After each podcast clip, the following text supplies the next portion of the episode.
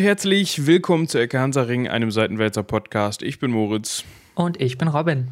Und wir sind heute, das heißt diese Woche und in dieser Episode, spontan mit einer Urlaubsvertretung dabei. Robin hilft aus für Michael, vielen Dank. Oder, oder vertritt Michael in dieser heutigen Folge, weil Michael sich spontan gedacht hat, ach, ich bin ja für den Rest der Woche gar nicht da. Ja, und dann war es eine sehr spontane Aktion, dass es dann hieß, Robin, was machst du Donnerstag? Genau. Und dementsprechend haben wir uns heute für euch ein Thema rausgesucht, was so ein bisschen rausfällt, so ein ganz bisschen. Ja, wir hatten ja eigentlich gesagt, okay, wir machen mit den Römern weiter. Wir drücken euch die Römer rein, bis sie überall wieder rauskommen. Und im Moment, das hört sich ganz falsch an. Ähm, wir, wir, egal. Ihr wisst schon, was ich meine. Ähm, die Römer sind heute nicht dran, weil es ist ja öfter so, wenn wir Urlaubsvertretungen haben. Also es soll nicht heißen, dass Michael jetzt irgendwo, keine Ahnung, auf Barbados unterm Sonnenschirm mit der Kokosnuss in der Hand, wo so ein Strohhalm drin steckt, liegt und sich denkt, ach, die können mich alle mal, ich mache keinen Ecke Hansaring diese Woche. Schön wäre es, also ich glaube, da wäre er gerade ganz gerne. So ist es nicht. Ne? Also wir nennen das einfach nur Urlaubsvertretung an dieser Stelle. Ähm, worauf wollte ich hinaus? Ach so, genau, dass wir uns dann Themen raussuchen, die so ein bisschen anders sind, die so ein bisschen von dem aktuellen Kanon abweichen, den wir momentan besprechen. Und wir haben uns wie ihr dem Titel auch schon entnehmen könnt. Warte, warte, warte, ich habe eine super coole Überleitung. Ja. Pass auf. Wir sind ja bei den Römern, normalerweise in Italien. Und jetzt machen wir auch mal Urlaub, müssen dafür aber gar nicht so weit weg. Sehr gut. Wir ja. gehen nämlich mal eben ganz kurz über die italienische Grenze. Da können wir dann auch mal eben ich mag ja Maps, ne? Also das ist ja, ja inzwischen. Karten Onkel ja los. Das ist ja inzwischen äh, bekannt. Ne? Wir schalten hier nochmal die Satellitenfunktion ein und 3D muss ja auch mit dabei sein, sonst macht es keinen Spaß. Ja, obwohl dann sehe ich die Grenzen nicht so gut. Also es könnte fast gar nicht näher an der italienischen Grenze sein. Wir sprechen nämlich von Monaco. Ich habe irgendwo gelesen 10 Kilometer. Das oder 15, irgendwie so in der Größenordnung. Man hatte ja bei Google Maps immer unten so, ein, so, eine kleine Legende mit so einem kleinen Streifen, wo dann dran steht 5 Kilometer oder 10 Kilometer. Je nachdem, wie weit man reingezoomt hat. Also ich hätte jetzt eher sogar gesagt, Luftlinie sind es weniger als 10. Wie gerade schon gesagt, wir sprechen vom Fürstentum Monaco heute und wie das Ganze überhaupt entstanden ist. Also Monaco, sollte der ein oder die andere schon mal gehört haben, liegt im Süden Frankreichs, ziemlich in der Nähe von Nizza wenn man so möchte, zwischen Nizza und der italienischen Grenze. Und auch da waren schon Römer unterwegs, da kommen wir gleich noch drauf zu sprechen, aber auch noch andere Leute. Ja, wie wir das häufiger schon mit Inseln oder so gemacht haben oder mit anderen Ländern, wollen wir heute mal so einen kleinen Umriss machen durch die Geschichte Monacos. Wie ist das Ganze überhaupt entstanden? Wann ist das Ganze überhaupt entstanden? Und warum wird da immer Formel 1 gefahren? Ja, und ich muss an der Stelle gestehen, ich wusste nicht viel über Monaco vorher. Also man könnte auch sagen, so gut wie gar nichts. Und war schon erstaunt, dass das ganze Ding äh, ein unabhängiger Stadtstaat ist. Ja, oder ich habe immer gedacht, das wäre halt irgendwie so, weiß ich nicht, so eine Art Bundesland von Frankreich jetzt nicht, aber irgendwie was, was da so ist und was mich nicht interessiert, weil ich da nicht bin. So Ja, heutzutage kennen wir Monaco natürlich als des, den Rückzugsort der Schönen und Reichen. Das soll natürlich jetzt nicht heißen, dass Nizza, was direkt daneben liegt, das nicht auch wäre. Also ich glaube, auch in Nizza ähm, findet man ziemlich viele Leute mit ziemlich viel Geld, die irgendwo hin, damit hin müssen.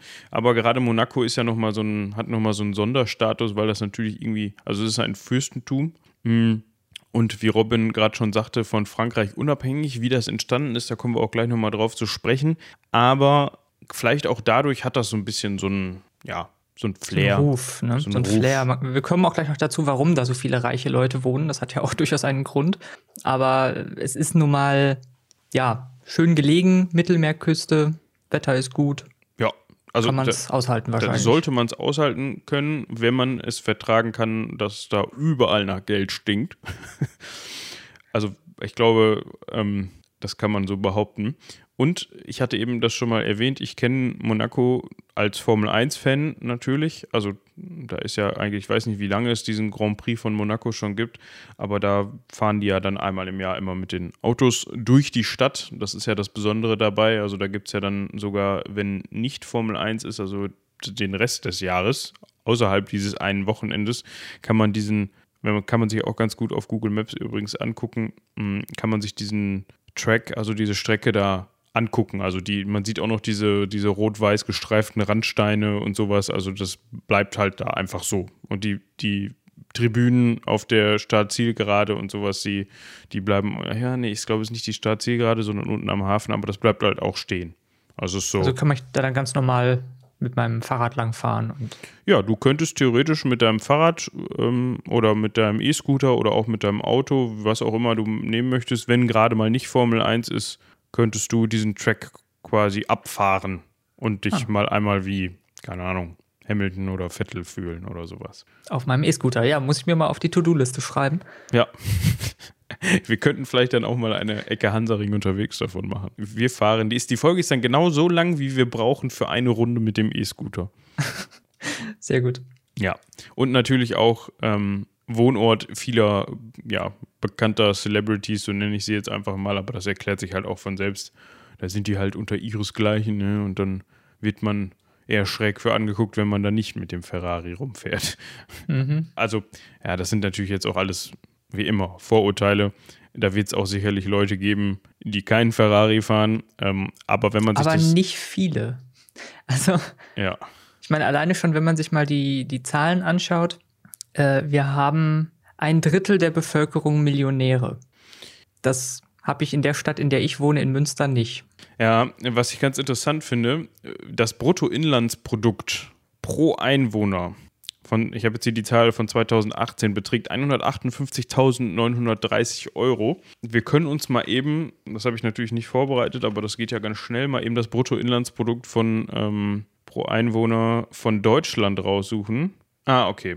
BIP pro Einwohner von Deutschland ist, äh, ich weiß nicht, warum das hier in, also 2020, warum das hier in US-Dollar angegeben ist. Das sind auf jeden Fall 45.733. also. Ja, also mindestens doppelt so viel. Ja. Das, also ja, nee, fast, fast dreimal so viel. Ja. Ähm, genau. Und eben, es ist, also hier steht es auch hinter Katar das zweitreichste Land der Welt. Das bringt es, glaube ich, auf den Punkt. Das bringt es auf den Punkt, ja. Also auch da, wie gesagt, wenn ihr dann nicht Ferrari fahrt, dann werdet ihr da wahrscheinlich schief angeguckt. Oder andersrum, wenn ihr Ferrari fahren wollt und nicht blöd dafür angeguckt werden wollt, was, glaube ich, gerade in Deutschland hier und da durchaus mal vorkommen kann, ja, hat man vielleicht nicht ganz so viele Fans, die das gut finden, gerade mit den aktuellen Tendenzen, dass man natürlich auch sehr auf Umweltschutz bedacht ist und so weiter.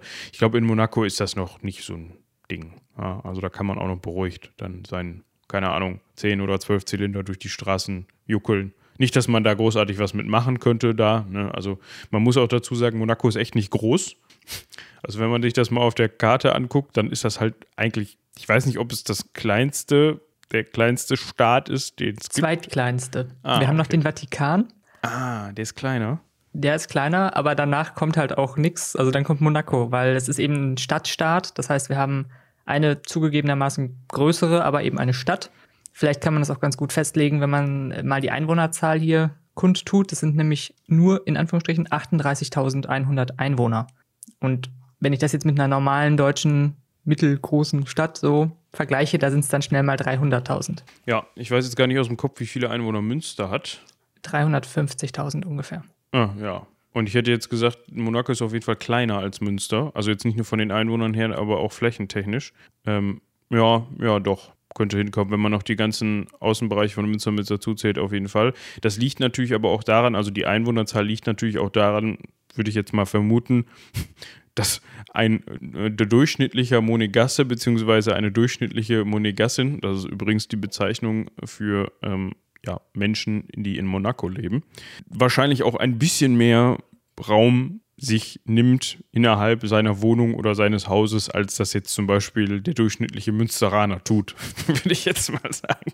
Höchstwahrscheinlich, ja. Also so zwei Zimmer, Küche, Bad ist da eher selten. Also dann kann man nochmal eine 10 hinten dranhängen wahrscheinlich. Zehn Zimmer, Küche, Bad oder sowas. Oder ein, ja, tr oder trotzdem ist aber ganz witzig, die, die Bevölkerungsdichte ist wahnsinnig hoch. Ja, also wir haben 18.000 Einwohner pro Quadratkilometer. Das sind viele Menschen. Ja, das geht ja auch fast gar nicht anders, wenn man sich mal anguckt, wie dicht an dicht die Häuser hier stehen. Also das ist halt wirklich so, ja, haben wir noch irgendwo Platz, ein Hotel hinzubauen oder nicht? ungefähr.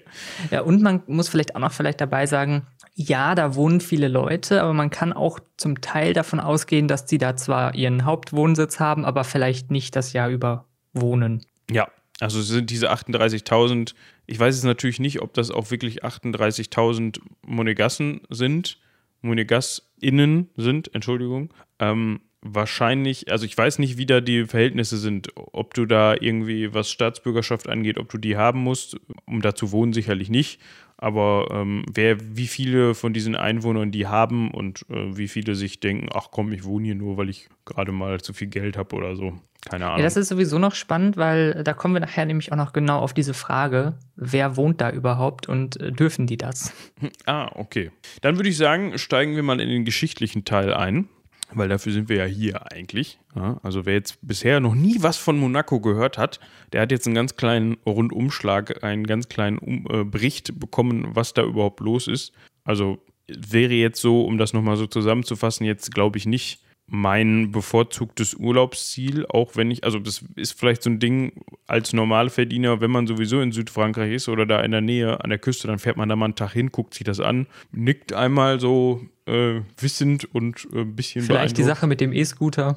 Genau, und dann sagt man sich, geht man vielleicht noch irgendwo essen und ähm, ja, einem fällt dann wahrscheinlich alles aus dem Gesicht, wenn man den Preis für den Kaffee und das Stück Kuchen oder sowas hört und dann fährt man wieder. oder sowas. Ja. so schätze ich das ein. Ähm, aber falls ihr jetzt denkt, boah, jetzt kann ich endlich an mein Schweizer Nummernkonto ran und weiß, wo ich die Kohle darauf ausgeben kann, dann äh, bitte sehr. Monaco. Monaco, genau. Da kann man auch sehr gut äh, ins Casino gehen, aber da kommen wir auch gleich noch zu. Gut, also die, die Besiedlung Monacos, also dass da überhaupt Menschen unterwegs sind. Ja, wer hätte es geglaubt? Es ist halt Südfrankreich, also es ist jetzt ja nicht irgendwie eine Insel im ja, Südpazifik, wo man erstmal hinrudern musste, sondern es ist ja schon eine Gegend, die irgendwie relativ schnell zu erschließen ist.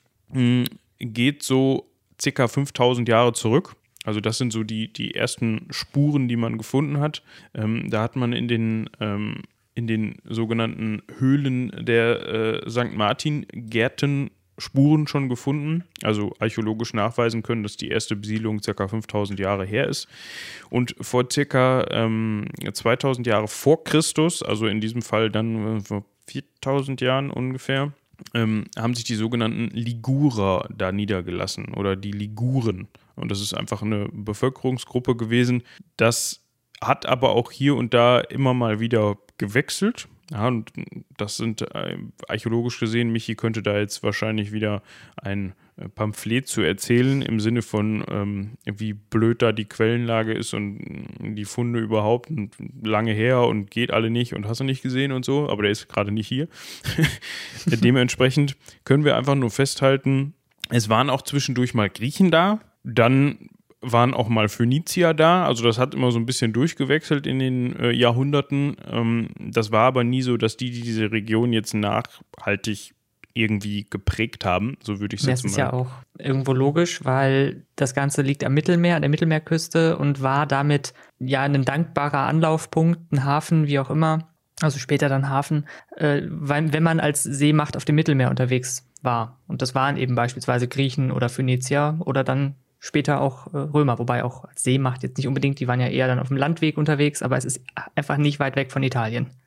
Das ist richtig. Ich meine, auch die Römer hatten natürlich später auch Flotten und haben auch Seeschlachten betrieben und mit ihren Galeeren und so, das ist schon klar, aber ähm, da gibt es vielleicht, ich weiß gar nicht, müsste man mal drüber diskutieren, ob die Griechen jetzt eine größere Seemacht waren als die Römer oder so. Ich glaube, das kommt sehr stark darauf an, wann du guckst, aber. Ja, definitiv. Gut, aber auch Römer hatten wir da, hat Robin gerade schon gesagt. Mm, und zwar war das Teil der Provinz Seealpen, ja, oder zu Latein äh, Alpes Maritimae. So, da gehörte Monaco dazu. Und wir haben auch noch Bauten aus dieser Zeit. Ja, ich hoffe, ich butschere den Namen jetzt nicht. Das Tropeum Alpium. Das kann man sich heutzutage immer noch angucken. Ich weiß jetzt gar nicht aus dem Kopf, ob das direkt in Monaco steht. Mm, steht nee, oberhalb von Monaco. Genau, in einem benachbarten Ort. Ich kann ihn nicht aussprechen. La Turbie? Keine Ahnung, ich kann kein Französisch.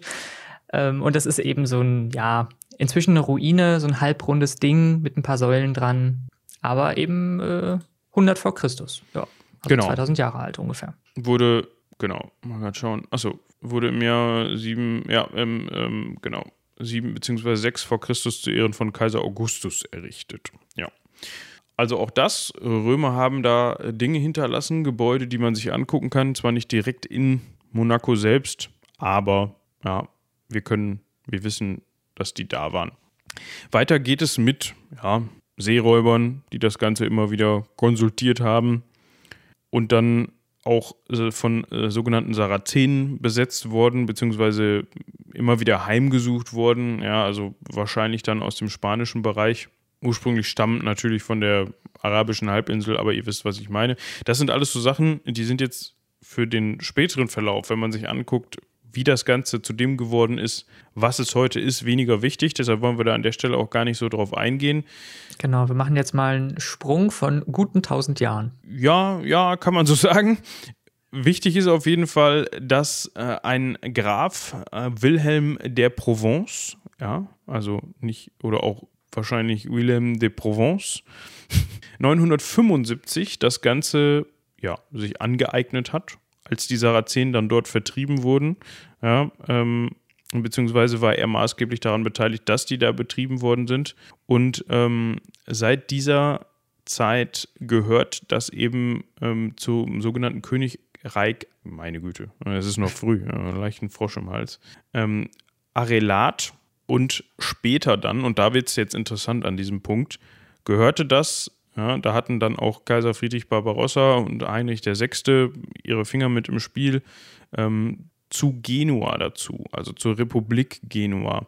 Und die Republik Genua, beziehungsweise könnte man das auch schon fast als Stadtstaat bezeichnen, ähm, der sich nicht nur über diese, diese Stadt ähm, erstreckt, aber natürlich mit der heutigen Stadt Genua sein Zentrum hat.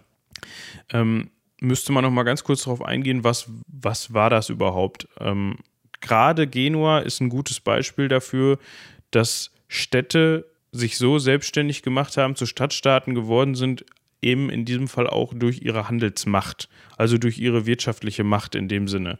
Ja, also Handelszentrum noch und nöcher im Fall von Genua und Genua selbst ähm, konnte somit dann halt auch ähm, Besitz erweitern, also Land sich aneignen drumherum und hat deshalb auch so eine große Bedeutung gehabt, wenn man jetzt davon ausgeht, hey, okay, Genua ist heute eigentlich Italien, warum war das damals nicht Italien? Das ist genau der Grund. Hier haben wir eben ähm, genau die Republik Genua, unter dessen Kontrolle dann eben ab 1191 auch Monaco stand. Genau, und Genua ist so auch ein klassisches Beispiel für diese italienische ja, Tradition zu der Zeit, dass eben bestimmte so Wirtschaftsstädte, später haben wir ja auch zum Beispiel noch Venedig, zu fast schon so, so Handels- und Seemächten werden, die eben regiert von diesen, diesen klassischen Familienverbänden, Familienstrukturen, ähm, ja, das halbe Mittelmeer irgendwie unter ihrer Kontrolle haben. Also Kontrolle jetzt wirtschaftlich gesehen vor allem. Die hatten aber auch zum Beispiel äh, gerne mal irgendwelche Flotten und waren hier und da auch mal militärisch tätig. Genau.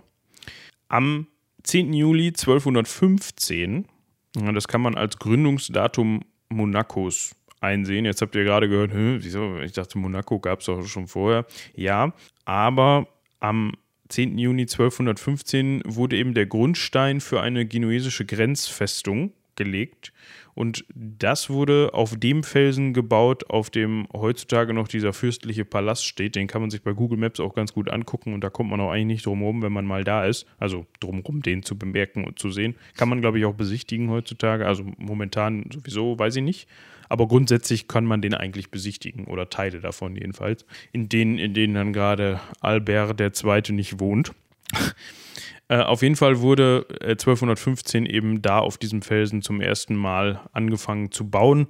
Ähm, Besiedlung drumherum wird es sicherlich schon in irgendeiner Form gegeben haben, ähm, aber auf dieses Datum läuft eben, ja, wenn man so möchte, das Gründungsdatum zurück, beziehungsweise das gilt als offizielles Gründungsdatum.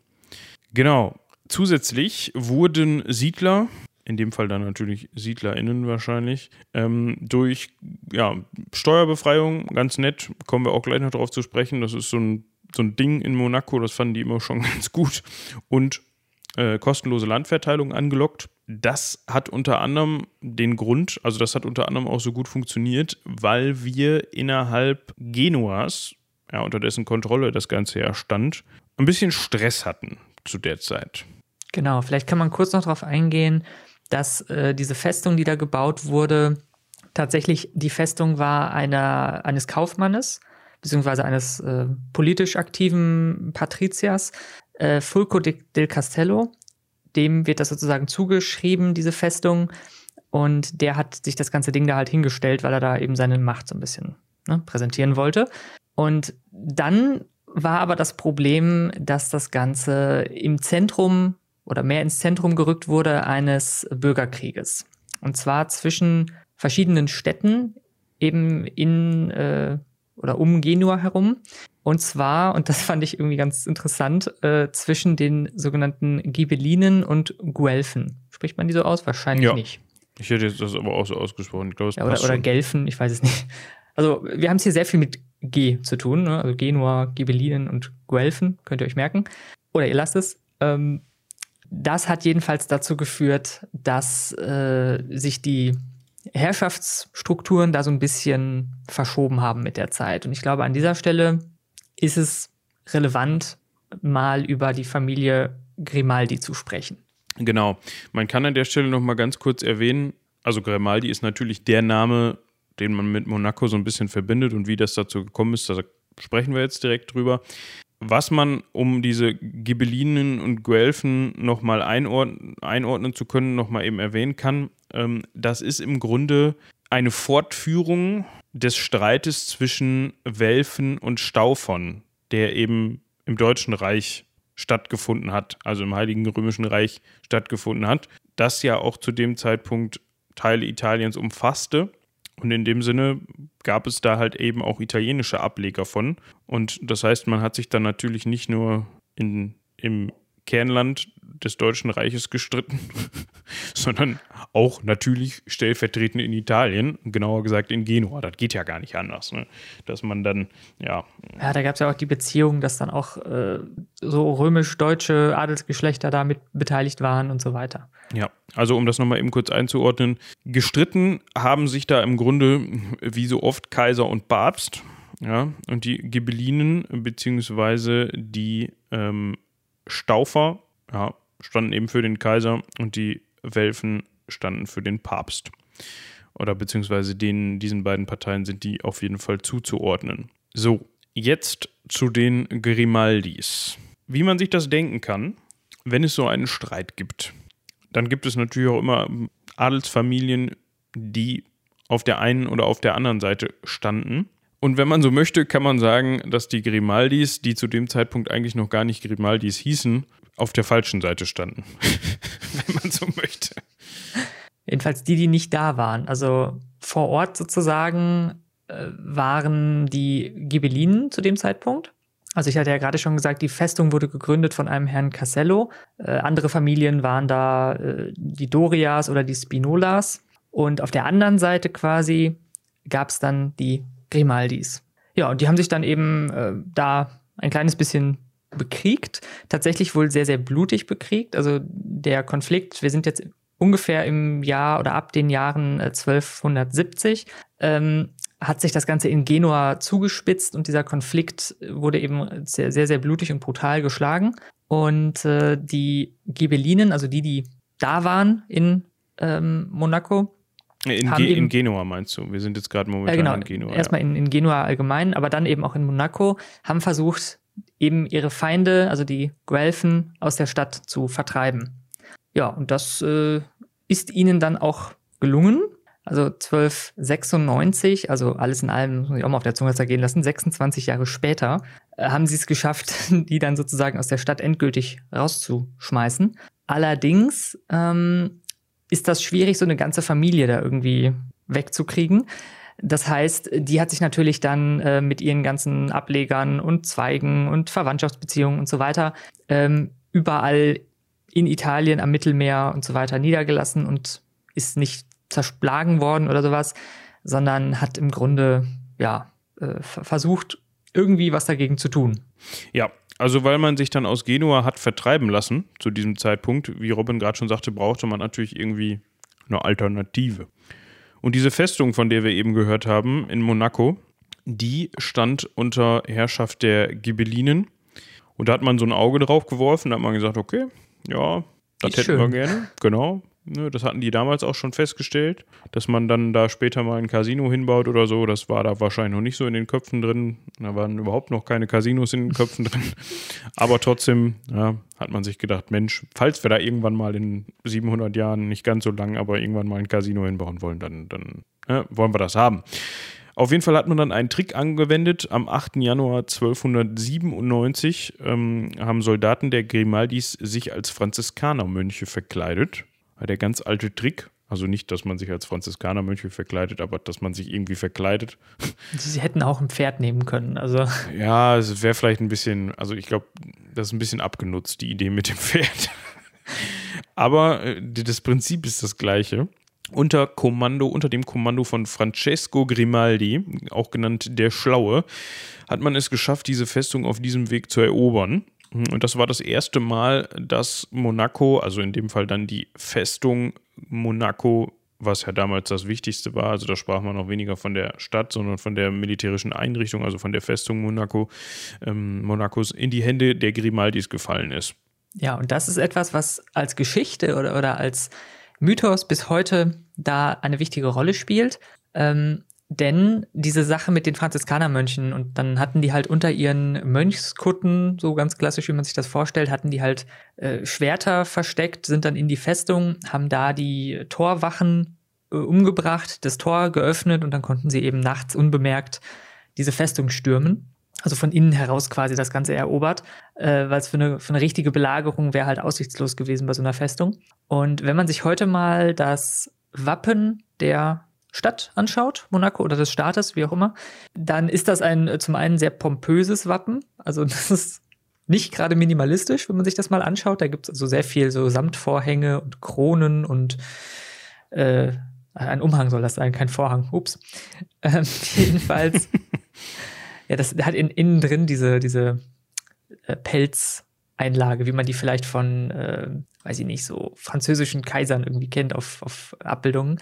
Und ganz wichtig, äh, da stehen eben zwei Franziskanermönche links und rechts drauf, die jeweils ein Schwert in der Hand halten. Und das spielt eben auf diese Eroberung dieser Festung oder auf diesen Trick, der da angewandt wurde, hin. Ja, das Ganze hat leider nicht so lange gehalten, wie man sich das zu dem Zeitpunkt wahrscheinlich vorgestellt hat. Ja, ganze vier Jahre konnte man diesen Felsen für sich besetzen. Danach war das dann auch schon wieder vorbei. Danach war dann halt, ja, ähm, musste man sich den wieder abnehmen lassen, sozusagen. Woraufhin dann das Familienoberhaupt, ähm, ein Mann namens Rainier, so würde ich es jedenfalls mal aussprechen. Ich ja, würde es nicht so. reiner aussprechen. nee. Ähm, das war nämlich der ältere Cousin von Francesco Grimaldi, der ähm, als Familienoberhaupt, also als damaliges Familienoberhaupt die Herrschaft über, übernahm, in, dann für diese vier Jahre in Monaco. Man muss sich das ein bisschen so vorstellen, auch wenn Francesco Grimaldi quasi das Kommando geführt hat, diesen Felsen zu erobern, heißt das natürlich noch lange nicht, dass er dann da Chef war, sondern das hat natürlich dann das Familienoberhaupt eben dieser Rainier dann übernommen für diese vier Jahre. Nachdem das gescheitert ist, also nicht diese Eroberung, sondern das, das, Halten. das Halten gescheitert ist, hat er übrigens noch ein paar Jahre unter dem französischen König Philipp IV., also auch genannt der Schöne, äh, ja, gedient, äh, hat die königliche Flotte befohlen, ähm, hat damit Erfolg gehabt, kann man nicht anders sagen. Denn er wurde, weil er eine sehr entscheidende Seeschlacht gewonnen hat, ähm, gegen die Flammen übrigens, bei Ziriksee zum Admiral von Frankreich ernannt. Also, ja, kann man so mal machen. Funktionierte auf jeden Fall für ihn. Und daraufhin wurde er dann ähm, quasi als Stammvater ja, des monegassischen Zweiges der Familie Grimaldi äh, gesehen, beziehungsweise ihn, man kann ihn als dieser sehen. Monegassischer, monegassischer Zweig rührt halt daher, hat Robin eben schon gesagt, nachdem man eben aus Genua vertrieben worden ist, beziehungsweise in diesem Streit nicht, nicht unbedingt die Oberhand hatte, ist man dann halt eben ähm, nicht nur nach Monaco gegangen, sondern hat sich natürlich in weite Teile ähm, Italiens, Frankreichs, also am Mittelmeer eben ähm, verteilt. Und dementsprechend haben sich auch andere Familienzweige der Grimaldis gebildet, beziehungsweise haben parallel existiert zu, den, zu dem monegassischen, Zweig. Meine Güte. Ja, und danach beginnt eigentlich eine sehr ereignisreiche, wechselhafte Zeitspanne rund um Monaco, beziehungsweise diese Festung, weil die immer noch nicht irgendwie aus den Köpfen der Leute raus ist, sondern die wollen die alle immer noch haben. Und deswegen ähm, geht das Ganze dann so weiter, dass zum einen, also ne, sie haben dann ja die Festung wieder verloren gehabt und dann hat aber der Sohn äh, des Rainier, Rainer, Charles I. hat das Ganze dann wieder zurückerobert. Ähm, allerdings hat es dann auch wieder verloren. Also das ist dann doch wieder an, an Genua beziehungsweise einen äh, Dogen namens Boccanegra, heißt der, glaube ich, äh, wird das Ganze dann wieder zurückerobert und dann geht es quasi noch mehrfach hin und her. Er hat allerdings nicht nur diesen Felsen selbst erobern können, sondern er hat auch zwei benachbarte Orte erobern können, die später auch noch eine Rolle spielen. Und zwar äh, Menton und eine Stadt, deren Namen ich bei besten will, ist es Roquebrune. Ich hätte es auch Roquebrune ausgesprochen, aber mein Französisch ist ganz schlecht. Wir überprüfen das mal eben. Ja. Das, das äh, gibt ja sicherlich äh, Mittel und Wege, wie man da an die Aussprache drankommt. An dieser Stelle können wir Fahrstuhlmusik einblenden, einspielen vielmehr, weil Musik einblenden macht keinen Spaß. Nee, so nicht. Es scheint anscheinend doch nicht so einfach zu sein, da die aus. Wir nennen es Rockbrün. Ich bin nicht in der Lage, da eine Lautschrift-Variante von zu finden. Ja, dann haben sie Pech gehabt. Rockbrün. Ja, dann entschuldigen wir uns bei allen Einwohnern von Rockbrün, wenn eure, eure schöne Stadt anders, anders ausgesprochen wird. Wie dem auch sei. Diese beiden Orte konnte er eben dazu gewinnen. Ähm, um das nochmal kurz geschichtlich so ein bisschen, zeitlich so ein bisschen einzuordnen. Charles I. hat übrigens auf französischer Seite auch im Hundertjährigen Krieg gekämpft, war unter anderem 1346 bei der Schlacht von Cressy dabei mm, und hat auch bei der Belagerung von Calais tatkräftig mitgeholfen. Hat danach aber dann eben sich wieder, ja, also auch 1346 äh, unter anderem Monaco gewidmet. So, und jetzt sind wir an einem Punkt, jetzt könnten wir euch, weil das auch wirklich sehr gut dokumentiert ist, klein sehr ausführlich. jeden einzelnen Wechsel dokumentieren und aufführen in dieser Folge. Ich weiß aber, dass das ähm, vielleicht nicht ganz so spannend ist. Es ist vielleicht spannend für den einen oder anderen, wenn man jetzt genau auf zum Beispiel äh, Johann I. hinaus möchte, der von 1382 bis 1454 geherrscht hat und so weiter und so fort. Aber das Ganze ist eben sehr, sehr verschachtelt, von Intrigen geprägt, ähm, wie man das so kennt. Das Interesse hat auf jeden Fall nicht abgenommen. So viel kann man festhalten. Worauf wir jetzt aber, glaube ich, hinaus wollen oder worauf wir am besten hinaus, ich sollte mir vorüberlegen, was ich sagen will. Wo wir hinwollen ist, dass im Jahr 1489 Monaco unabhängig wird. So, und zwar äh, ist so ein bisschen der Hintergrund davon, also wir haben jetzt einen Sprung gemacht von, kurz überschlagen, wo waren wir gerade? Gar nicht mal so lange, ne? Das sind 60 Jahre gewesen, die wir da einmal übersprungen haben. In denen aber viel passiert viel ist. Viel passiert ist, genau. Das ging mehrfach hin und zurück. Aber äh, wir haben wieder einen Grimaldi und der hat es geschafft, ähm, sich mit dem französischen König äh, und Herzog von Savoy, Savoyen. Savoyen, ja. Äh, jedenfalls auseinanderzusetzen und mit einer ganzen Menge Diplomatie und gutem Zureden dafür zu sorgen, dass diese Stadt, die es eben inzwischen gab, ähm, unabhängig wird. Also dass das Ganze eben ein eigenes, äh, ein eigener Ort wird, der unter einem eigenen Fürstentum eben herrscht quasi. Also es ist noch kein Fürstentum, das kommt später, aber es ist eben ein einzeln verwaltetes Gebiet. Ja. Jetzt kann man sich vorstellen, das fand Genua nicht ganz so gut. Nee, weil das war ja Teil von Genua und dann haben die sich gesagt, hey, was hat denn jetzt der französische König gesagt, hier ist das jetzt was eigenes, das wollen wir nicht. Ja. Jetzt haben wir diesen Herrn Lambert, von dem du gerade schon gesprochen hast, der eben als Grimaldi es hinbekommen hat, übrigens auch, weil er, also es könnte damit zu tun gehabt haben, in dem Fall dann Haushofmeister und Ratgeber des französischen Königs war. Also dann hat man vielleicht das Ohr des Königs, um da mal reinzuflüstern, vielleicht äh, unabhängig so ein bisschen. Hm? Bitte hier unterschreiben und da vorne auch. G genau. Ähm, daher kommt übrigens auch der Wappenspruch Monacos, Deo Juvante, also durch Gottes Hilfe. Ähm, der geht auf diese Tat oder auf dieses Ereignis zurück, dass man da eben mit Gottes Hilfe es geschafft hat, diese Unabhängigkeit zu erreichen. Dieser Lambert ist, wie man sich denken kann, auch irgendwann mal gestorben. Das war 1494 der Fall und sein älterer Sohn, sein, also nicht sein älterer, sein ältester Sohn, meine Güte, heute habe ich es wirklich, Johann II. Ähm, kam an die Macht. Aber auch nicht lang. Aber auch nicht lang, nein, weil der starb dann, so heißt es jedenfalls, in einer Auseinandersetzung mit seinem jüngeren Bruder Lucien. Man weiß jetzt nicht ganz so genau, war das ein Unfall oder war das so Grippe? Ups. Auf jeden Fall unter der Herrschaft Luciens kam es dann 1507 zum letzten Versuch Genuas, das Ganze, also diesen Felsen, so wird es ja auch immer wieder genannt, zurückzuerobern. Ähm, genuesische Truppen haben 100 Tage lang Monaco belagert, während Lucien mit seinen Männern in der Festung gesessen hat und ja, wahrscheinlich durchaus mal Langeweile geschoben hat und Hunger hatten sie zwischendurch wahrscheinlich auch mal. Auf jeden Fall konnten sie es immerhin verteidigen. Das heißt, sie konnten diese 100 Tage durchhalten und ja, die Genueser mussten dann hinterher wieder abziehen, weil sie es nicht geschafft haben, das Ganze durchzusetzen. Wahrscheinlich auch durch Versorgungstechnik, hatte das wahrscheinlich auch versorgungstechnische Gründe.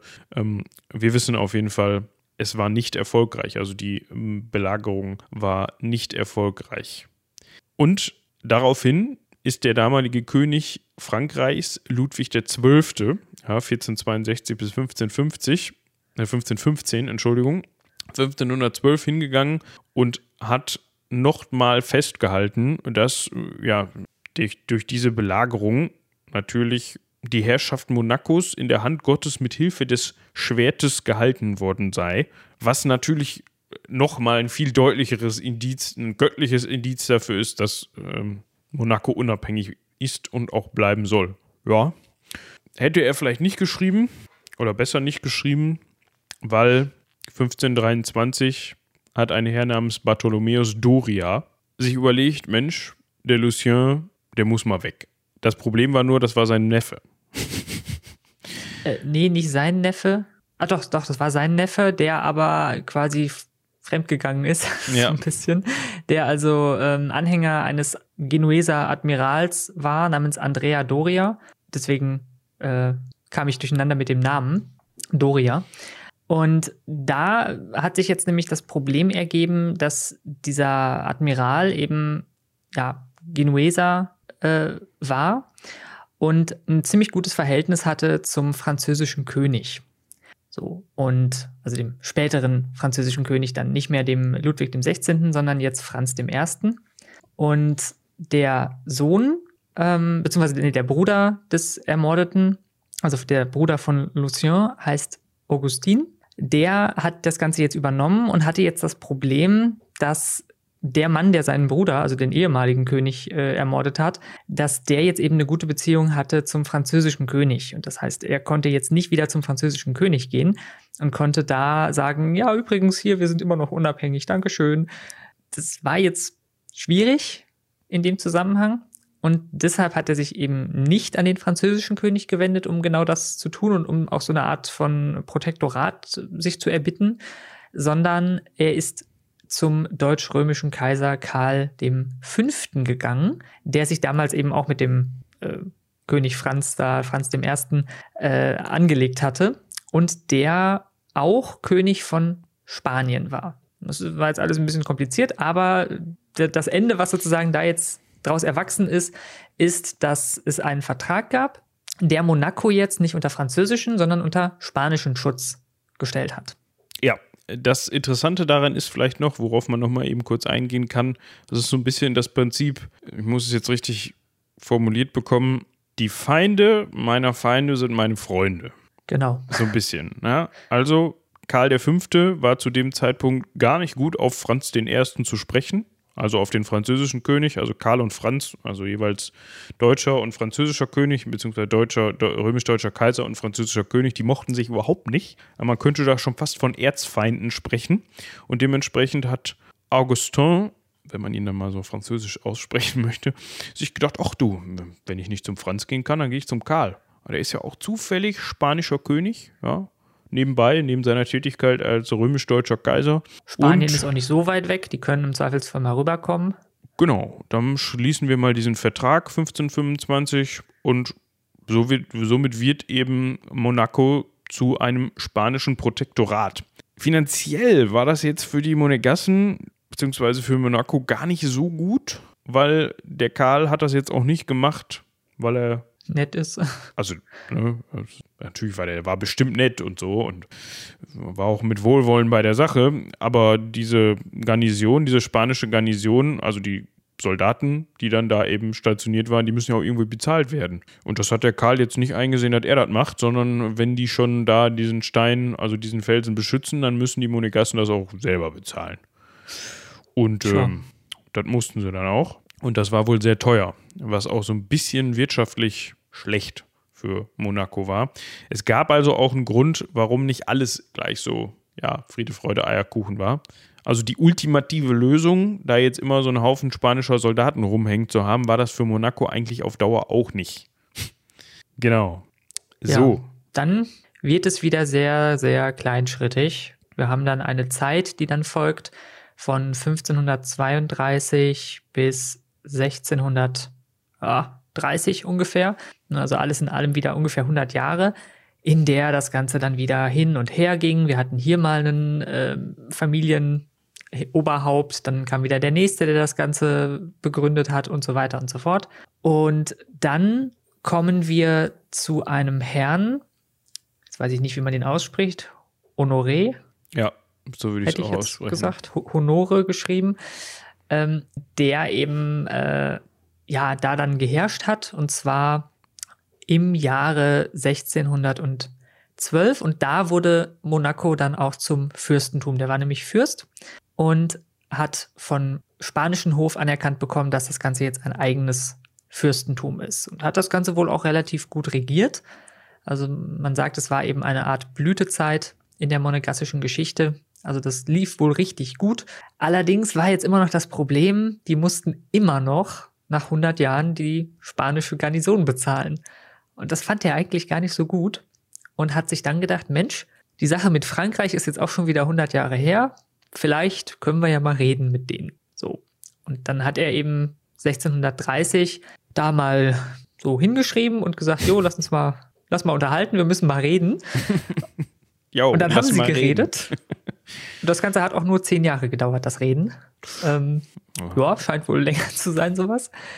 Aber er hat es dann geschafft, dass im Jahr 1641, genauer gesagt am 14. September, dieser Honoré II. und König Ludwig der 18. Nee, 13. Entschuldigung. 13. Ja. Äh, König Ludwig der 13. den Vertrag von Perron, ist es, glaube ich, äh, aus, äh, unterzeichnet. Und damit haben wir dann eben wieder das Ganze umgedreht. Das heißt, jetzt haben wir wieder Frankreich hat die Unabhängigkeit ähm, anerkannt und wird dann auch Schutzmacht von Monaco. Bedingung bzw. Gegenstand dieses Vertrages war unter anderem auch, dass man dann eben keine spanische Garnison mehr innerhalb Monacos hat, sondern eine französische. Jetzt hatte man das Problem, man hatte zwar zehn Jahre lang diskutiert mit dem französischen König, also mit Ludi, aber in dieser Zeit ist man jetzt weniger darauf gekommen, mal der spanischen Garnison zu sagen, Leute, sobald wir hier diesen Vertrag unterschreiben, könnt ihr eigentlich wieder nach Hause. Hat man vielleicht versucht, denen das so mitzuteilen? Ich könnte mir aber, aber nicht wissen. Genau, ich könnte mir aber auch vorstellen, dass man den Spaniern zu dem Zeitpunkt auch gar nicht so auf die Nase gebunden hat, dass man mit den Franzosen wieder halbwegs gemeinsame Sache gemacht hat und die dann vielleicht vor vollendete Tatsachen gestellt. Ähm, das Problem an der Stelle war, wie bekomme ich denn jetzt diese spanischen Truppen da aus meinem Palast raus? Weil die hatten das nämlich natürlich mitbekommen und haben sich gedacht, nee, nee, wir gehen jetzt nicht. Wir finden das hier schön. Wir sitzen hier jetzt seit Anno Tuck gefühlt. Wir verbarrikadieren uns jetzt mal hier im Palast und dann seht mal zu, wie ihr uns hier rausbekommt. Das ist ja auch so ein Problem, wenn man schon eine Festung da stehen hat und plötzlich sind die Falschen drin. Hm, doof.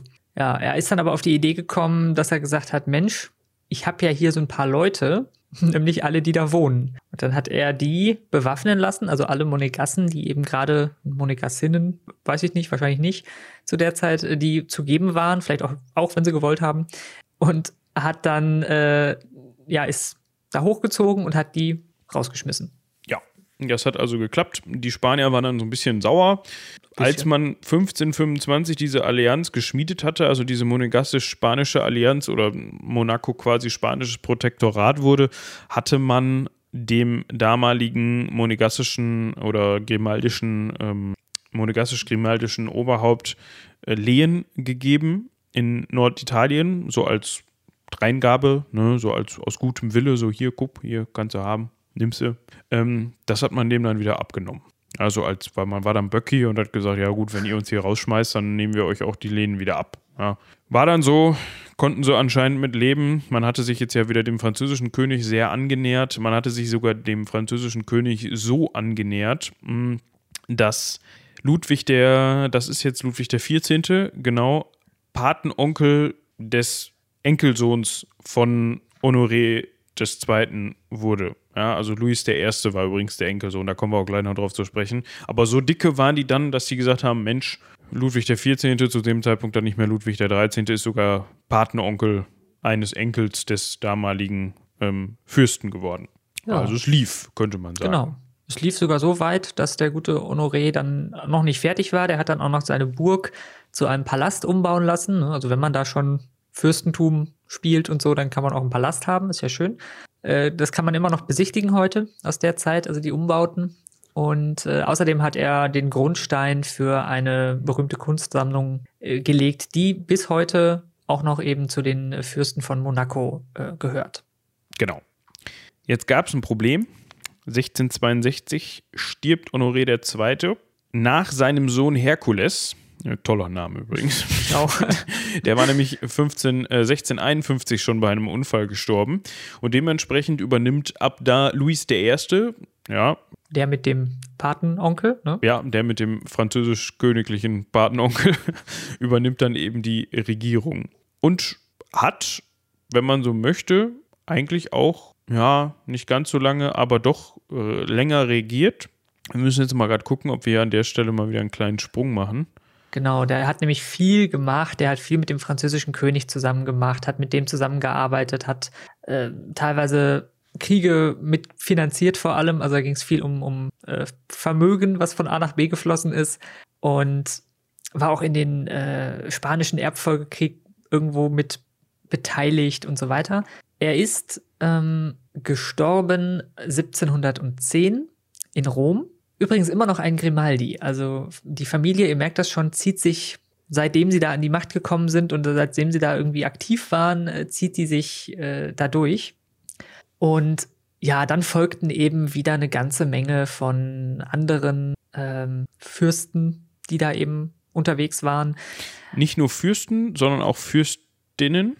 Genau. Ja, wir hatten nämlich das Problem, was heißt wir, also die Monegassen hatten das Problem, dass 1731 mit dem Tod Antoine I. die männliche Linie ausgestorben war. Der hatte jetzt noch eine ältere Tochter. Ich sage immer ältere, eine älteste Tochter. Ja? Also er hatte mehrere Töchter, keine männlichen Nachkommen, aber Töchter. Die sprichst Und, du jetzt aus. Luise, wir nennen sie Luise. Sie hatte einen Doppelnamen, aber wir bleiben mal bei Luise. Ähm, also Hippolyte, Hippolyte. Das klingt irgendwie griechisch, aber ich habe keine Ahnung. Das klingt auf jeden Fall nicht französisch. Oder? Wir bleiben bei Luise, ihr habt es jetzt gehört. Ähm, die hat nämlich zwischendurch mal ähm, den Thron bestiegen. Aber auch nicht so lang. Nee. Ähm, sie hat das für zehn Monate gemacht, danach ist sie gestorben. Aber ab 1731, also 1731, hat sie als erste weibliche Regentin den monegassischen Thron bestiegen. Das wollten wir jetzt mal euch nicht vorenthalten an dieser Stelle. Es gab dann wieder ein bisschen Stress. Es gab dann zwischendurch einen Jacques den ersten. Das Problem an dem war, der war jetzt ja nun mal kein Grimaldi mehr, ne? Also kein richtiger Grimaldi, dementsprechend und eigentlich auch ein externer, dementsprechend war die einheimische Bevölkerung da eigentlich gar nicht so gut drauf zu sprechen.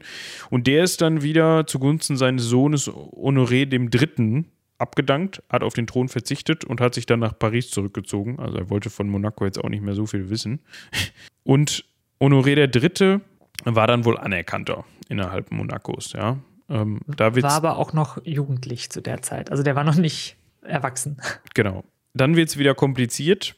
Ja, es gab dann im österreichischen Erbfolgekrieg unter anderem mal eine Belagerung. Da wurde Monaco von österreichisch-sardinischen Truppen belagert. ähm, ja, ich glaube, das ist an dieser Stelle nicht zielführend, wenn wir das jetzt alles durchgehen. Ich würde sagen, wir springen mal zur französischen Revolution. Genau. 1789, das Datum ähm, oder diese Jahreszahl sollte eigentlich den meisten von euch was sagen. Und wenn man sich mal so den Verlauf der französischen Revolution anschaut, beziehungsweise die Ereignisse, die stattgefunden haben, dann könnte man auf die Idee kommen, dass ein Fürstentum, was in der Nähe von Frankreich ist, so drücke ich es mal aus, und absolutistisch regiert wird, ja, da auch nicht ganz so gut bei wegkommt. Jetzt hat man sich aber überlegt, Mensch, wir sind doch eigentlich unabhängig, ne? Wir sind gar nicht dabei. G genau, wir haben gar nichts mit Frankreich zu tun. Wir haben zwar unsere größten Feudalbesitzungen in Frankreich, ja, also zu dem Zeitpunkt Honoré der Dritte übrigens, immer noch. Das Geld, was der so verdient hat, also wenn man sich mal überlegt hat, okay, wie kriegt, kommt so ein Adliger oder in dem Fall so ein Fürst denn überhaupt an Geld? Ja, dadurch, dass der ganz viel Land hält und aus den ähm, Bewirtschaftungen dieses Landes, wie, was auch immer das dann in dem Fall war, ist völlig unerheblich. Auf jeden Fall erwirtschaftet dieses Land Geld und daraus lässt der sich halt bezahlen, beziehungsweise bezieht seinen Reichtum. Wenn jetzt in Frankreich mal so eine blöde Revolution, so eine kleine, vom Zaun bricht und damit eben auch Enteignungen stattfinden und der jetzt auf einmal nicht mehr die ja, Geldmittel aus, seinen, aus seinem Feudalbesitz bekommt, dann ist das nicht so gut für den. Nee, und er wollte dann, dass man ihn als ausländischen, nicht französischen Fürsten anerkennt, der also gar nichts mit den anderen irgendwie zu tun hat und schön in Ruhe gelassen wird in seinem kleinen Fürstentum Monaco. Aber da hat er nicht damit gerechnet, dass innerhalb von Monaco sich auch so eine gewisse Spaltung in der Gesellschaft aufgetan hat, nämlich zwischen einmal denen, die gesagt haben, gut, wir wollen souverän und unabhängig bleiben und der Fürst ist hier unser Fürst und ne, der soll das mal hier leiten, aber eben auch die sogenannte Volkspartei, die einfach ja, diesen, diesen Grundgedanken der französischen Revolution mitgetragen hat und gesagt hat, nein, äh, wir wollen das Ganze hier auch haben. Wir wollen hier keinen Adeligen sitzen haben, der irgendwie rumherrscht, sondern das soll jetzt hier alles an, äh, ja, das Volk gehen und dann hat das auch tatsächlich, grob gesagt, funktioniert. Ja, also Honoré der Dritte konnte sich nicht wirklich durchsetzen. Erst wurde also man hat dann versucht, diese Volkspartei, die sich dann da gebildet hat, so ein bisschen niederzuhalten. Als dann aber, Fran äh, als dann aber Frankreich Nizza besetzt hat, was ja bekanntlicherweise nicht weit weg ist, hat dann diese Volkspartei das ausgenutzt und konnte die Oberhand erlangen.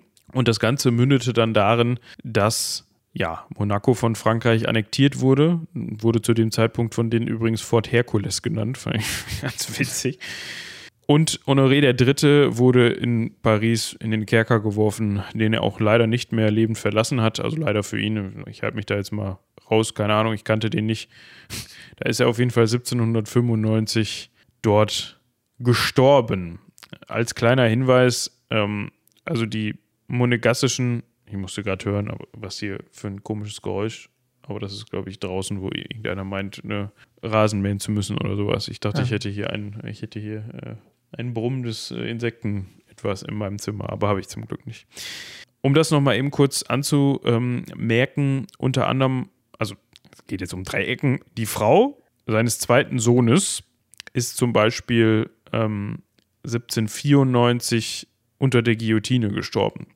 Ja, also wurde dann ähm, geköpft mittels der Guillotine. Ja, und das zeigt ja auch, dass eben in der Französischen Revolution dieses Fürstentum sehr stark darunter gelitten hat wie man sich vorstellen kann bei so einer Revolution, gerade eben bei der französischen.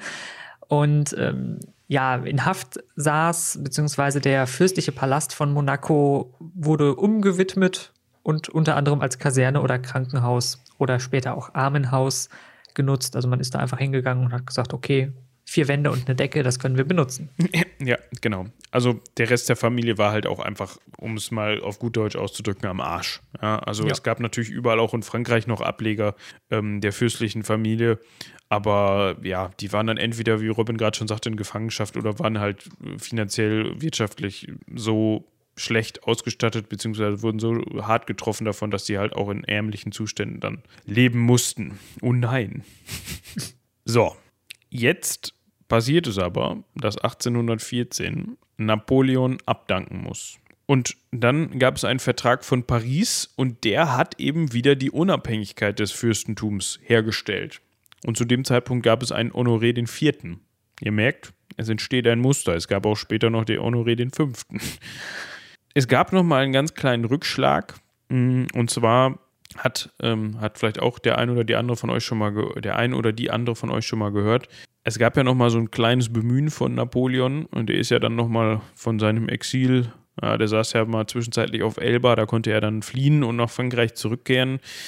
Ähm, daraufhin, ist, daraufhin ist Honoré IV. dann, warum auch immer, verhaftet worden und nochmal dem Kaiser vorgeführt worden, also dem Kaiser, also Napoleon. Ähm, der hat es dann ja aber mh, hm, nicht, der konnte sich nicht durchsetzen, also Napoleon, und ähm, ist dann wieder ins Exil, also endgültig gestürzt worden und wieder in, ins Exil geschickt worden.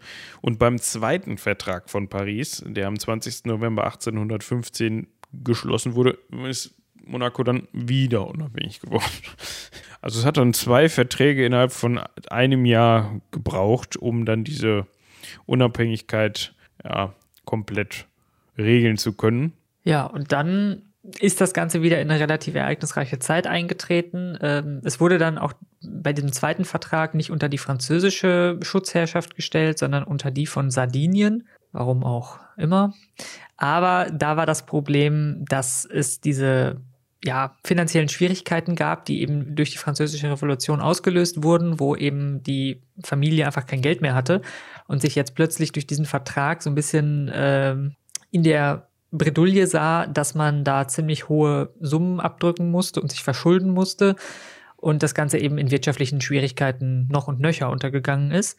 Es gab dann mehrfach Versuche von den da folgenden Herrschenden, Honoré dem Fünften und dann später auch von äh, Florestan, dessen Bruder, Florestan, äh, würde ich glaube ich sagen. Florestan, genau. Äh, das Ganze irgendwie zu verhindern. Das Problem war aber, dass sie versucht haben, das Ganze sozusagen durch die, durch das Schröpfen der Bevölkerung irgendwie an Geld zu kommen und die Bevölkerung fand das natürlich gar nicht so gut. Und da gab es natürlich dann ziemliche äh, ja, Aufruhr, dass man eben gesagt hat, nee, das kann ja eigentlich gar nicht angehen hier, dass sie irgendwie die Bevölkerung dafür ranziehen wollen. Ja, unter anderem 1833 schon kam es zu Protestbekundungen im äh, Nachbarort Menton, von dem haben wir eben gehört. Das waren diese zwei Orte, die man äh, sich zusätzlich aneignen konnte. Und ich hatte ja da schon gesagt, okay, der spielt später nochmal eine Rolle. Das ist jetzt. Und das ist jetzt, genau. Das hatte unter anderem damit zu tun, dass man, wir hatten eben gehört, sardinische, man stand unter sardinischem Schutz. Ja. Jetzt hatte der sardinische König Karl Albert I. die Idee, Mensch, ich könnte ja meiner Bevölkerung mal eine liberale Verfassung geben. Oder Eigentlich überhaupt eine schöne mal. Idee, ne? Ja, aber überhaupt mal eine Verfassung. Das war dann der Gedanke der monegassischen Bürger, überhaupt mal eine, eine äh, Verfassung haben. Das wäre schön. Und das gab es zu dem Zeitpunkt noch nicht. Da haben die Fürsten halt einfach absolutistisch reagi äh, reagiert, haben sie auch absolutistisch, aber vor allem regiert. Da wurde halt dann gemacht, was der Fürst so meinte, was zu machen ist. Zu dem Zeitpunkt hatten wir dann diesen Floreston auf dem fürstlichen Thron. Der hat dann zweimal versucht, den Leuten anzubieten, ja, okay, ihr wollt eine Verfassung, ja, gucken wir mal hier, ich lasse mal was aufschreiben, lest euch das mal durch, das passt schon. Die Bürger, vor allem die in Menton, die waren wohl sehr äh, revolutionistisch unterwegs und hatten da so gar keinen Bock drauf. Die haben zweimal gesagt, nö, das, was da drin steht, das passt uns nicht, das geht nicht weit genug.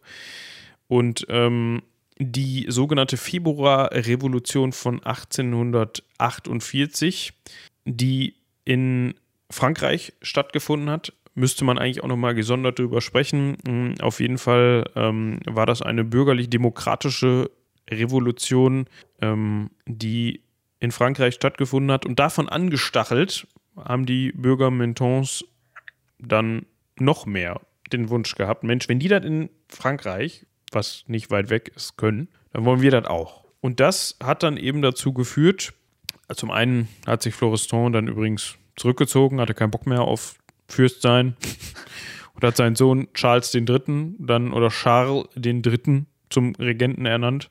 Aber auch der konnte da nicht mehr viel dran machen. Mm, und am 2. März 1848 übernahm in Menton ein ähm, provisorisches Regierungskomitee und hat dann am 21. März 1848 ja, die unabhängige Republik der freien Städte Menton und Roquebrune proklamiert. ja. Also die haben es da mit eigenen freien Städten und so. Ähm, Monaco selbst hatte allerdings nicht mitgemacht, sondern wurde weiterhin von den Fürsten gehalten, beziehungsweise die Bevölkerung hat sich auch dann zum Fürsten bekannt. Jedenfalls genug von denen, damit sie das Ganze halten konnten. Ähm, das Königreich Sardinien hat dann die Verwaltung der Städte, also jetzt Menton und Roquebrune, übernommen, allerdings nie gesagt, das gehört jetzt zu Sardinien, weil sie damit Konflikte mit Frankreich gehabt hätten. Langer Rede, kurzer Sinn. Ähm, das Ganze wurde, also blieb unabhängig, ähm, Monaco. Und am 2. Februar 1861 hat Napoleon III. dann diese beiden Städte ähm, Menton und Roquebrune offiziell als äh, ja, französisch für sich äh, bekommen. Und dann gehörten sie eben nicht mehr zu Monaco. Ja, also ähm, ich weiß, äh, du hattest es ja gerade schon kurz erwähnt, mit, äh, jetzt muss ich mal gerade hier gucken, äh, dass es kurz sizilianisch war. Was heißt kurz? Sardinien. Nicht Sardinien, Sizilien. Entschuldigung, ja. ja. Ähm, also es hat sich dann eben unter den, wurde auch von, vom Fürsten, ähm, äh, wurde auch von Sardinien aus, vom Königreich Sardinien auch aus verwaltet. Also Sardinien, das Königreich Sardinien hat dann provisorisch die Verwaltung der beiden Städte übernommen, hat aber das nicht offiziell annektiert, ja, weil man wollte ja eigentlich keinen Stress mit Frankreich. So. Und aus diesem Konstrukt heraus ist es dann eben dazu gekommen, ähm, als dann Sardinien zu Italien kurze Zeit später gehörte, zum Königreich Italien und somit dann auch diese beiden Städte von Italien verwaltet wurden, ähm, dass man dann mit sich mit Napoleon III. einig geworden ist und sagen konnte, hier komm, Frankreich gehört jetzt alles zu Frankreich. Was natürlich für die Monegassen gar nicht so toll war, ne? weil erst spalten die sich ab, werden unabhängig und dann auf einmal über politische Umwege gehört es zu Frankreich. Das war eigentlich überhaupt nicht der Grundgedanke dieser nee. Geschichte, auch sicherlich nicht der Bürger dieser beiden Städte. Aber jetzt haben wir einen Herrn namens Charles III. auf dem fürstlichen Thron, von dem wir ja gerade schon gehört haben, Sohn von Florestan. Und nachdem Florestan dann ähm, gestorben ist, konnte Charles III. auch offiziell ähm, ja, den Thron besteigen. Hatte dann aber ja, 1861 mit diesem Vertrag, äh, von dem wir gerade gesprochen haben, den Napoleon III. unterschrieben hatte, ja faktisch 80 Prozent seines Staatsgebietes verloren. Und Überraschung, das war auch vorher nicht so viel. mhm. Allerdings hat dann Frankreich innerhalb dieses Vertrages auch gleichzeitig anerkannt, dass der Rest, der kleine Rest von Monaco nach wie vor unabhängig ist. Ja, ja. und da ging es dann quasi los. Denn wir haben jetzt hier einen unabhängigen Stadtstaat, der auch noch durch diesen Vertrag ähm, keine Zollgebühren erheben, erhoben hat. Also Frankreich hat gesagt, das ist jetzt hier, ne, gehört quasi dazu, wir machen eine Zollunion, äh, macht mal. Und hat das Ganze unter anderem auch an das französische äh, Eisenbahnnetz angeschlossen. Und das hat jetzt den ganz guten Vorteil geboten, dass der Charles III. sich jetzt gesagt hat, okay, wir können jetzt irgendwie versuchen, hier wieder so ein bisschen mehr Geld reinzukriegen, weil wir haben jetzt ja keine Gebiete mehr, mit denen wir irgendwie Geld erwirtschaften können. Wir haben jetzt hier so eine Stadt. Was kann die? Nicht viel. Immerhin hat sie Eisenbahn jetzt. Aber sie ist immer noch an der Mittelmeerküste und das ist immer noch schön da und da kommen vielleicht auch mal Leute hin, die irgendwie ans Meer wollen und hat dann angefangen, diese Stadt in Richtung von Tourismus zu optimieren, könnte man fast sagen. Und zwar hatte er da eine gute Idee ähm, und das war die Gründung eines Spielcasinos.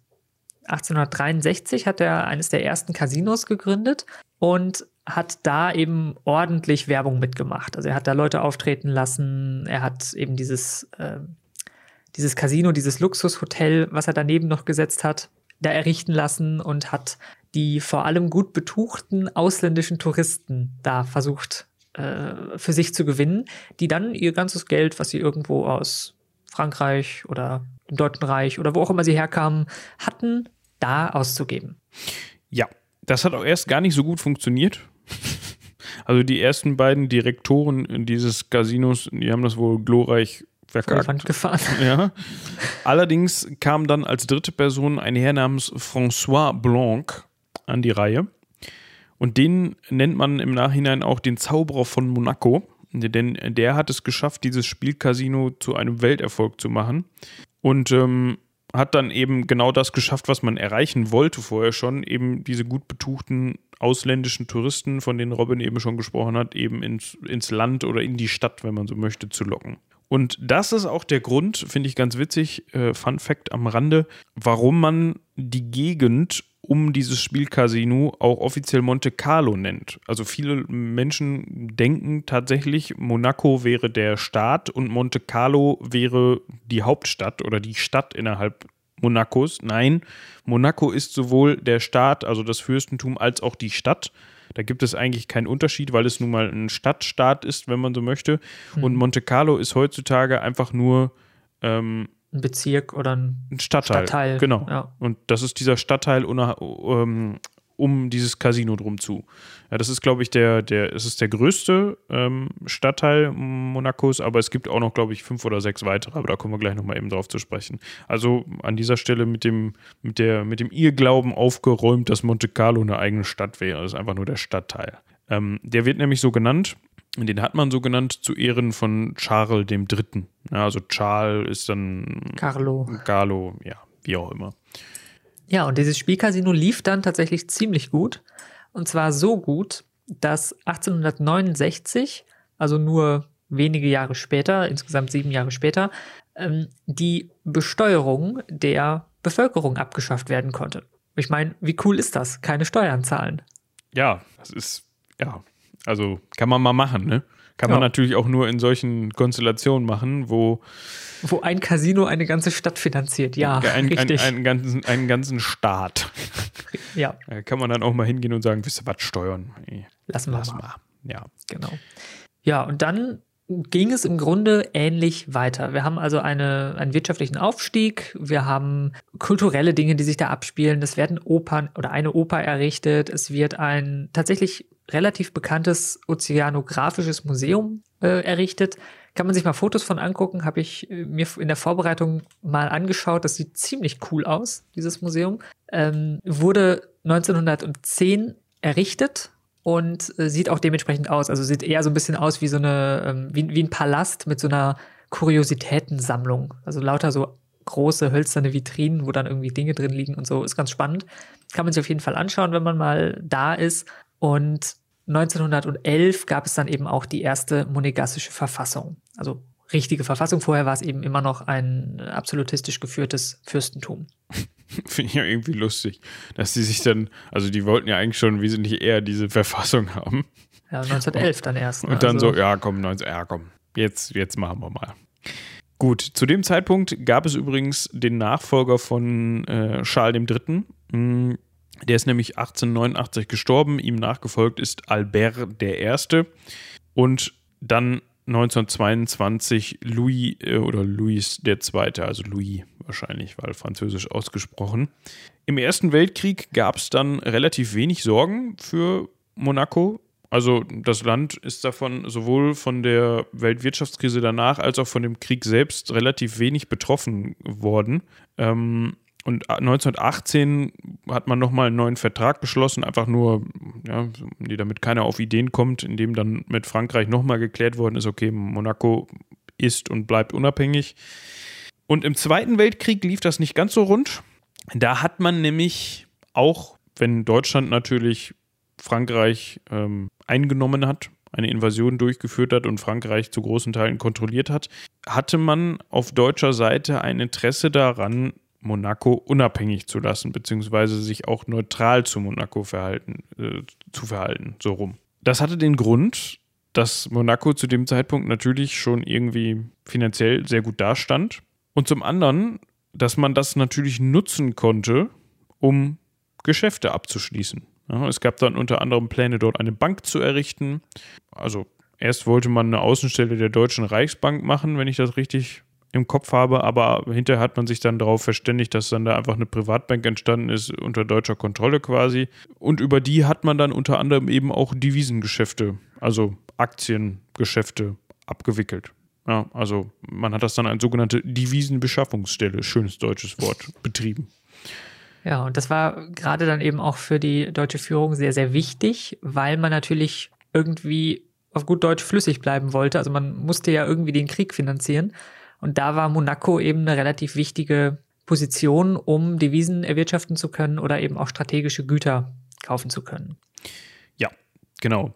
Das ist dann so ein bisschen ungemütlich geworden. Ähm, man konnte dann nicht umhin. Ähm, unter anderem war Monaco als kleiner Hinweis am Rande, gar nicht so klein, ähm, teilweise Rückzugsort für europäische Juden, ähm, aber eben auch, also Juden, die eben ähm, von den Deutschen vertrieben worden sind, vor den Deutschen geflüchtet worden sind und deren ähm, ja, Deportierungen.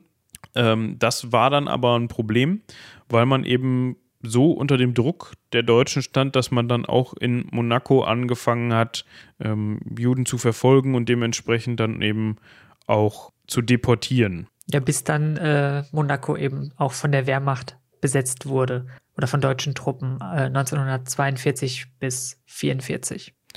Äh, zwischendurch waren da auch übrigens mal, äh, 1940 waren da übrigens auch schon mal kurzzeitig italienische Truppen, die das besetzt haben unter Mussolini. Also die sind nicht mit Mussolini dahin, aber äh, Mussolini hat das besetzen lassen. Ähm, genau, aber 1943 bis 1944 waren dann da eben die deutschen Truppen unterwegs. Gut, Louis II. ist ohne männlichen Erben verstorben und dementsprechend gab es dann seine Tochter Prinzessin Charlotte die dann einen französischen Adligen geheiratet hat, Pierre Graf von Polignac. Und dann gab es aus dieser Ehe später nochmal einen Rainier, ja, weil das so ein schöner Name war, hat man sich gedacht, Mensch, komm, ja, wir gönnen uns hier nochmal den Rainier. Und ähm, da war es aber schon so weit gewesen, dass ähm, dieser Pierre Graf von Polignac jetzt nicht monegassischer Fürst war. Das war einfach nur der Mann von Prinzessin Charlotte. Aber deren gemeinsamer Sohn, das war dann eben Rainier, der Dritte, genau, genau, bestieg dann ähm, 1949 den Thron, weil seine Mutter dann eben ähm, ihm zugunsten auf den Thron verzichtet hat. Und das, auch ganz interessant an dieser Stelle, ist der spätere Mann von Grace Kelly. Oder auch Prinzessin Grace von Monaco. Ähm, es gibt, wenn ich mich da richtig entsinne, einen Film, eine Verfilmung, oder es gibt wahrscheinlich mehrere Verfilmungen aber äh, recht bekannt ist, mal gerade kurz gucken. Genau, die Verfilmung von 2012 mit Nicole Kidman in der Hauptrolle. Ja, natürlich. Wer sonst? ja. Aber dadurch wurde das jedenfalls so ein bisschen Zentrum von Glanz und Glamour, wenn eben diese damals sehr bekannte Filmschauspielerin jetzt eben da Mitfürstin von Monaco ist und da sozusagen jetzt sich die Reichen und äh, Tollen der Welt niederlassen. Ja, genau. Also da hat auch Grace Kelly deutlich zu beigetragen und die hat dann übrigens später den Namen Grazia Patricia genommen. Schön. Ja. 1958 kam dann Erbprinz Albert, ja, den wir heute auch noch kennen, auf die Welt. War übrigens auch Mark, Mark Graf von Beau. 1982 ist dann Grazia Patrizia, also Grace Kelly, bei einem Verkehrsunfall gestorben. Das hat vielleicht auch der ein oder die andere von euch schon mal gehört. Und, achso, als kleiner Hinweis, 1948 ist übrigens Monaco auch der WHO beigetreten. Ähm, seit Und später dann auch noch unter anderem den Vereinten Nationen. Sie sind nicht Teil der EU, aber sie haben in Kooperation mit Frankreich auch den Euro, weil es wahrscheinlich einfach ist, also oder man nicht eine einzige Stadt, einen Stadtstaat da raushalten möchte. Das wäre auch ziemlich nervig, glaube ich, mit dem Geldwechseln und so. Ich glaube auch. Vor allem, weil das ja halt auch so Übergänge sind im Sinne von oh, jetzt bin ich in Monaco, oh, jetzt bin ich nicht mehr in Monaco. Also genau. es ist jetzt ja, ich glaube nicht, dass da großartig sich über die Grenze Sorgen gemacht wird.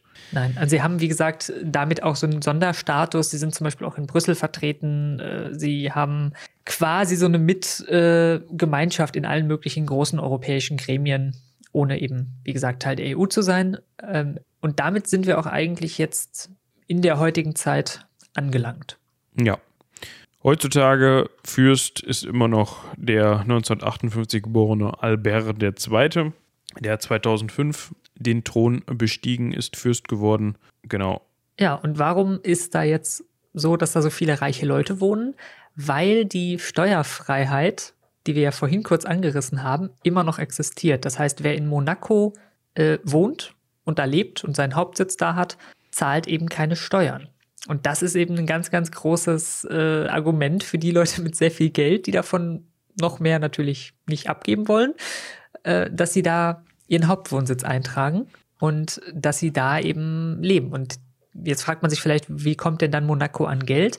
Weil sie die Unternehmen und Betriebe, die da sind, besteuern. Also zum Beispiel diese ganzen Luxushotels, Casinos, äh, was es da noch alles so gibt, irgendwelche Kultureinrichtungen und so weiter, die bezahlen dann eben Steuern und das scheint wohl so viel zu sein, dass das reicht, dass man die Bevölkerung eben nicht besteuert und es damit eben zu einer der Steueroasen der Welt äh, geworden ist. Ja, das kleine Monaco. Genau, und ich hatte ja vorhin schon mal kurz angeteasert, es gibt quasi drei Sorten von Menschen, die da leben. Genau, denn die monegassische Staatsbürgerschaft wird nur sehr, sehr wenig Leuten ähm, ja, gewährt gewährt, erteilt. So. Und das muss persönlich geschehen durch den Fürsten. Der hat zum Beispiel äh, im Jahr 2007 nur 68 Leuten die Staatsbürgerschaft verliehen oder im Jahr 2010 ganzen sieben Personen. Und das bedeutet, wir haben da drei Bevölkerungsgruppen. Nämlich einmal haben wir die StaatsbürgerInnen, dann haben wir ähm, Leute aus Frankreich, die also die französische Staatsbürgerschaft haben und da wohnen, die allerdings dann auch besteuert werden, nämlich in Frankreich. Das heißt, die wohnen da sozusagen nur des Prestige wegen, sind aber eigentlich äh, Franzosen. Und dann haben wir als drittes, und das ist fast einer der größten Bereiche, die ganzen TouristInnen, die da eben hinkommen, um zum Beispiel sich Autorennen anzugucken. Ja. Oder eben, also, also die, die dritte Bevölkerung, aber die wohnen dann da auch, meinst du? Oder ist es sind einfach nur Touristen? Ja, also die, das ist unterschiedlich. Also es gibt wahrscheinlich auch da Leute, die irgendwie eine Ferienwohnung oder ein, eine Ferienvilla wahrscheinlich eher da haben äh, und da längerfristig wohnen, das ganze Jahr über oder so. Oder eben die ganzen Leute, die in diesen bombastischen Luxushotels, die es da halt gibt, äh, dann wohnen. Aber das ist auch vielleicht so ein Punkt, warum Monaco auch so mega vollgestellt ist. Also wenn man sich das wirklich mal auf der Karte anguckt, das ist ja wirklich, also da das ist ein, ein, ein Hochhaus an dem anderen, das ist Wahnsinn. Genau, ähm, das liegt halt aber auch daran, dass Monaco, wie gesagt, nicht besonders groß ist. Das ist halt auch wirklich nur, ja, also. Ein Städtchen halt, ne? So ein kleines Städtchen. Und die, ich glaube, die Grenze geht sogar teils durch die Stadt durch. Also, wenn man sich das mal eben hier auf der, warte, ich muss nochmal eben hier auf die politische Karte wechseln. Die Grenze teilt die Stadt, wenn man so möchte. Ja, also es kann sein, dass ihr dann gerade in den wo sind wir denn hier? Den, wenn ihr nach Norden fahrt, ähm, Nordwesten, dass ihr dann auf einmal, ups, hier in dieser Boutique äh, oder in dieser Pizzeria, äh, da vorne ist Französisches, der, der Tisch dahin ist Frankreich und der Tisch hier vorne ist äh, Monaco. Und ähm, deshalb kann man auch so ein bisschen verstehen, warum das da so eng ist. Ne? Weil man möchte natürlich, ich weiß jetzt nicht, wie das geregelt ist, wenn du Pech hast und dein Haus ist auf der anderen Seite, ob du dann halt französischer Staat, also ob du dann, dann wohnst du eigentlich in Frankreich. Ne? Und dann ja, profitierst klar. du auch nicht mehr von den Steuerbegünstigungen und so weiter, beziehungsweise von den nicht vorhandenen Steuern. Ich muss ja sagen, dadurch wird die Stadt nicht schöner. Ne? Wenn man nee. sich mal so die Fotos von Monaco anschaut, das sind halt wirklich nur diese Hotelblöcke, diese Hochhausblöcke, die da stehen, die alle auch irgendwie gefühlt gleich aussehen und halt so Quader sind. So ein bisschen so, als hätte einer eine Stadt aus Lego gebaut. Ja, das sieht, sieht das aus. Also natürlich, wenn man, also es gibt natürlich auch hier so. Ja, es gibt auch Strände und es gibt auch Plätze mit irgendwelchen Kathedralen und so weiter. Aber pff, ja. weiß ich ja nicht. Also gerade wenn man Richtung, Richtung Wasser guckt, ähm, ist schon ganz schick, diese Altbauten da teilweise unterhalb vom Palast und so weiter, wo auch dieses, wo die Kathedrale ist und wo auch dieses Museum ähm, Ozean, Ozeano, Ozeanografische Museum ist. Meine ähm, das ist schon ganz schick. Ne? Aber ja, es gibt halt auch viele komische Bauten, wo man einfach dann in den 70er, 80ern wahrscheinlich irgendwelche Hotelblocks hingekloppt hat und gedacht hat, komm, damals Passt war das schon. schick läuft. Ja. ja, das war's zu Monaco. Ja, könnt ihr wie gesagt mal hinfahren, euch das angucken. Spart vorher ein bisschen. Hilft, glaube ich. Ich weiß gar nicht, wie das ist. Also, ob das wirklich. Also, klar, du kriegst da natürlich auch absolute Luxusgüter, aber ich weiß nicht, ob du dich da als Normalverdienender irgendwie auch durch, wie sagt man, durchschlagen kannst oder ob du, wenn, wenn du selbst in einen schnöden Supermarkt gehst, dann schon das Doppelte bezahlen musst oder so. Keine Ahnung. Ich weiß auch nicht, ob da die Pizza 30 Euro kostet, aber das könnt ihr ja mal für uns rausfinden und uns eine E-Mail schreiben. Genau, falls da jemand von euch schon mal war und davon berichten möchte, gerne an rumlabern.seitenwälzer.de eine E-Mail. Berichtet uns gerne, wie es gewesen ist, ob es euch gefallen hat, hat ob, ob ihr es empfehlen könnt. Und ich merke, ich muss es langsam aufhören zu sprechen. Ja, wirklich hier schon ein Pappenmaul. Ja, wir sind auch schon länger dabei jetzt, ne? Anderthalb ja, Stunden? Anderthalb Stunden. Aber ist ja, muss Normale ja gehen. Länge. Normale Länge, ja. Aber trotzdem. Das war's zu Monaco. Wie gesagt, schreibt uns gerne eine E-Mail. Wir freuen uns über Erlebnisberichte. Vielleicht steht dann da auch drin. Auf keinen Fall, kann ich nie empfehlen. Fahrt nicht hin. Ist so, wie man es in den Vorurteilen hört, beziehungsweise sich denken kann. Aber vielleicht ist es auch ganz anders und ihr sagt, macht Spaß, kann man sich mal gönnen, wenn man auf ja. Kultur steht oder so. Oder Luxusgüter. Soll es ja auch Leute geben. Genau. Ja, äh, ansonsten können wir an dieser Stelle noch auf unsere anderen Formate verweisen. Äh, zum einen hört gerne bei die drei Meerjungfrauen rein in den Podcast. Die haben jetzt in der vergangenen Woche eine spannende Folge rausgebracht über die Netflix-Doku Seaspiracy. Hat vielleicht der eine oder die andere schon mal von gehört. Ne, Geht es eben um die Weltmeere, um Überfischung und solche Dinge. Da haben sie dann aus, sind ja vom Fach, sind ja äh, Ozeanografinnen, die wir heute ja auch schon mehrfach erwähnt haben. Und ja, die haben auf jeden Fall eine Meinung dazu. Könnt ihr euch auf jeden Fall mal geben. Und im Bereich Hörspiel Pen and Paper, das Heldenpicknick ist in der neunten Staffel. Ende der Woche kommt die nächste Folge raus. Und ihr könnt mal in den anderen Feed wechseln, in den Systemtest-Feed. Da kam am letzten Freitag eine andere Folge namens äh, The Genesis. Ich glaube, der Titel ist Gesetz der Rhone. Ähm, was da jetzt sich hinter verbirgt, es wird postapokalyptisch, sehr, sehr atmosphärisch hört da mal rein.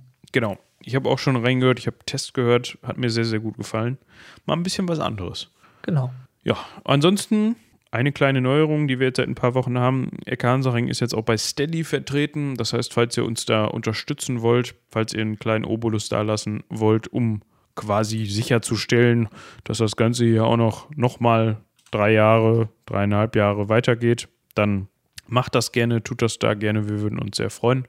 Genau. Das dazu. Verlinkung findet ihr unter der Folge. Und ich würde sagen, das war's für heute, oder? Was musst du noch was loswerden? Nö. Gut, in diesem Sinne, haut rein. Bis zum nächsten Mal. Tschüss.